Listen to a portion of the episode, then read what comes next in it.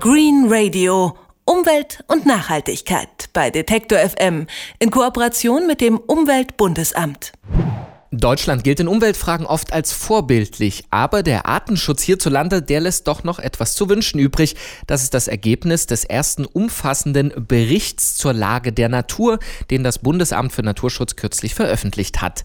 Der Bericht beschreibt den Zustand der Artenvielfalt und der Lebensräume in Deutschland so detailliert wie nie zuvor.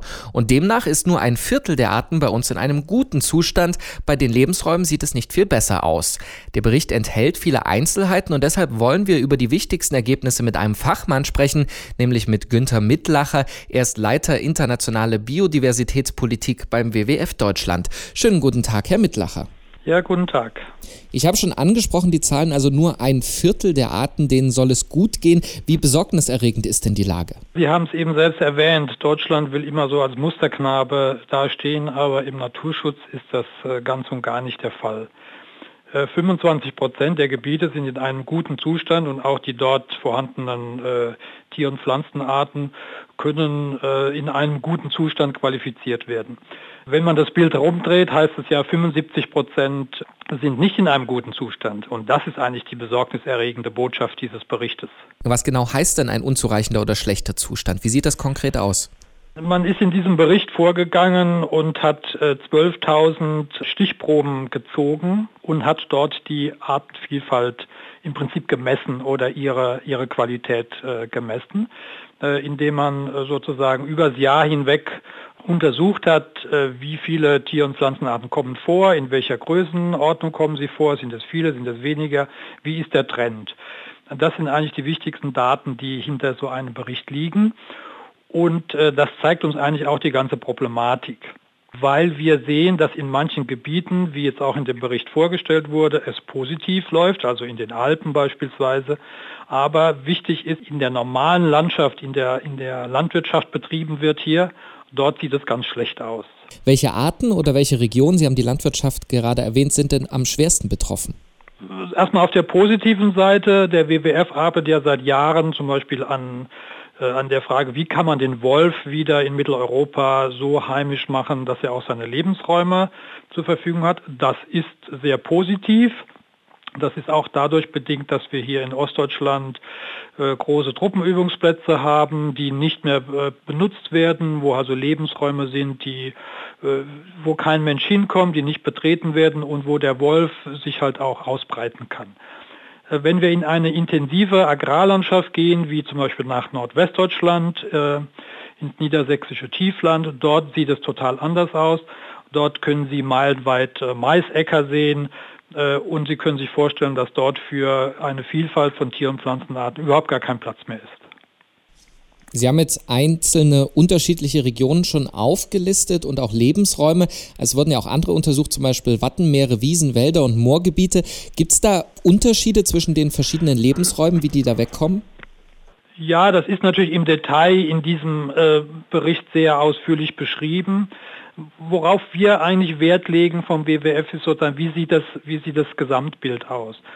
Ähm, dass wir in einer intensiven Agrarlandschaft, so wie wir das äh, hier gang und gäbe haben, äh, die Artenvielfalt immer weiter zurückgeht, das ist sehr besorgniserregend.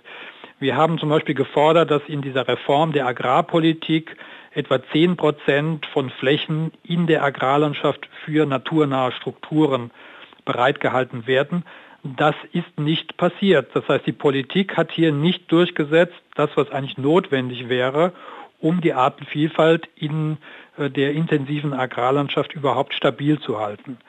Äh, in anderen Lebensräumen, Sie haben das Wattenmeer erwähnt, äh, dort ist ja ein Nationalpark und ein Biosphärenreservat, dort werden also intensive Schutzmaßnahmen ergriffen, die natürlich dazu führen, dass die Artenvielfalt stabil ist. Sie haben auch verschiedene Regionen erwähnt, also die, äh, die landwirtschaftsintensive in Nord- und Nordwestdeutschland und Ostdeutschland die alten Truppenübungsplätze. Kann man da regional unterscheiden, wo es den Arten besser geht und wo eher schlechter? Ja, das sind nur zwei Extrembeispiele, will ich mal sagen. In den, in den Alpenregionen, im Hochgebirge, dort ist es auch noch relativ gut. An der Küste ist es noch relativ gut weil wir dort auch viele Schutzmaßnahmen haben. Aber in der, in das, was uns besorgt, ist eigentlich, dass die Schutzgebiete, und darum geht es ja, dass die Schutzgebiete in der normalen Agrarlandschaft nicht mehr den Zweck erfüllen, den sie eigentlich erfüllen sollen, nämlich äh, ein, ein Lebensraum zu sein für, für vielfältige Tier- und Pflanzenarten, die wir eigentlich ja als ein Netz des Lebens auch in Mitteleuropa brauchen. Das ist sehr besorgniserregend. Ich will hier nur mal einen Vergleich sagen. Äh, unser Straßennetz wurde ja auch kritisiert in letzter Zeit. Ja, Brücken und so weiter sind zerstört oder marode.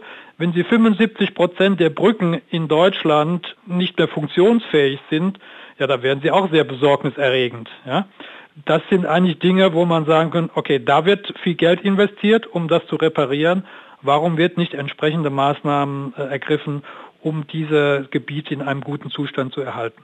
Und diese Botschaft muss einfach auch in der Politik ankommen und darauf legen wir auch besonderen Wert. Über die Maßnahmen wollen wir gleich noch sprechen. Eine Frage zwischendurch, mhm. weil wir die ganze Zeit über Deutschland sprechen. Gibt es denn internationale Vergleichsstudien, wie Deutschland da abschneidet? Ja, Deutschland ist halt äh, in Mitteleuropa ein sehr dicht besiedeltes Land und dort kulminieren natürlich die Probleme. Äh, wenn Sie nach Spanien gehen, wo die Besiedlung äh, nicht so dicht ist, dort ist es natürlich etwas entspannter. Aber dort leben natürlich auch ganz andere Tier- und Pflanzenarten, ja, der, der mediterranen äh, Tier- und Pflanzenwelt. In Mitteleuropa sind wir sicherlich äh, das Land, wo sich die Probleme am meisten dokumentieren. Wir können jetzt noch nach in die Niederlande gucken oder nach Belgien, aber dort sind die, sind die Gebiete ja noch dichter besiedelt. Das heißt, dort sind die Probleme natürlich genauso, beziehungsweise teilweise auch noch extremer. Sie haben die Maßnahmen gerade angesprochen, die die Politik ergreifen müsse. Wie sehen die denn aus oder wie sollten die denn aussehen aus Ihrer Sicht? Naja, ein wichtiger Punkt ist, wenn wir über, über die landwirtschaftliche Nutzung sprechen, die ist ja eine europäische Politik und da hat sich der WWF in den letzten Jahren sehr intensiv mit der Reform der Agrarpolitik beschäftigt. Äh, dort waren gute Ansätze äh, seitens der EU-Kommission vorgeschlagen worden. Zehn Prozent von Gebieten, Flächen innerhalb der Agrarlandschaft sollten einer naturnahen Bewirtschaftung zugeführt werden oder auch äh, Nichtnutzung, Hecken, Feldreine, extensive äh, kleine Wiesenreste und so weiter. Das hätte schon mal die Situation entspannt. Das ist aber nicht gelungen, ist am Widerstand auch der deutschen ähm, Agrarlobby äh, gescheitert. Und deswegen müssten wir eigentlich davon ausgehen, dass die Situation nicht besser wird, sondern sie wird sich in den nächsten Jahren noch weiter verschärfen. Ein anderes Problem ist, dass äh, jetzt gerade eben auch diskutiert wird im Hinblick auf die Reform äh, des Erneuerbaren Energiengesetzes. Die Biogasanlagen, die in, der, in vielen landwirtschaftlichen Räumen existieren, brauchen natürlich Futter und dieses Futter kommt von den Maisäckern. Ja? Die Maisäcker führen dazu, dass die Landschaft immer steriler wird. Wenn sie, äh, soweit das Auge reicht, mit Maisäckern vollgepflanzt ist, dort ist quasi eine Wüste für, für natürliche Lebensräume. Also hier müssen auch bestimmte Korrekturen vorgenommen werden, sonst wird unsere Landschaft weiter veröden. Günther Mittlacher ist Leiter internationale Biodiversitätspolitik beim WWF Deutschland und mit ihm haben wir über den Bericht zur Lage der Natur in Deutschland gesprochen, den das Bundesamt für Naturschutz vorgelegt hat. Vielen Dank für das Gespräch, Herr Mittlacher. Danke auch. Green Radio Umwelt und Nachhaltigkeit bei Detektor FM in Kooperation mit dem Umweltbundesamt.